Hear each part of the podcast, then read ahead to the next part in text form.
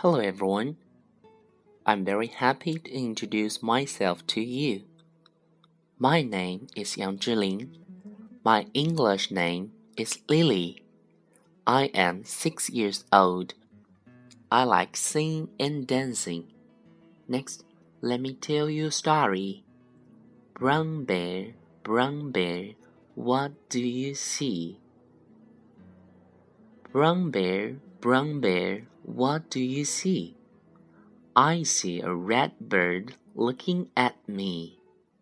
Red bird, red bird, what do you see? I see a yellow duck looking at me.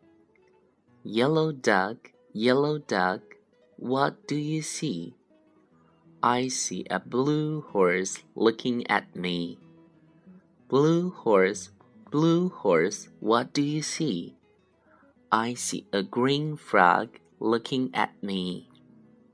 Green frog, green frog, what do you see? I see a purple cat looking at me. Purple cat, purple cat, what do you see? I see a white dog looking at me. White dog, white dog, what do you see? I see a black sheep looking at me. Black sheep, black sheep, what do you see?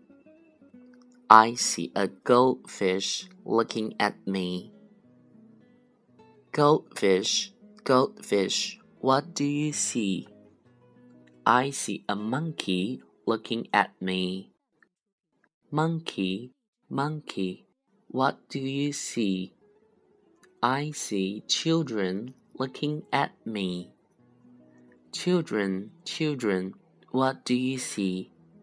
We see a brown bear, a red bird, a green frog, a black sheep, goldfish, a yellow duck, a blue horse, a purple cat, a white dog, and a monkey looking at us.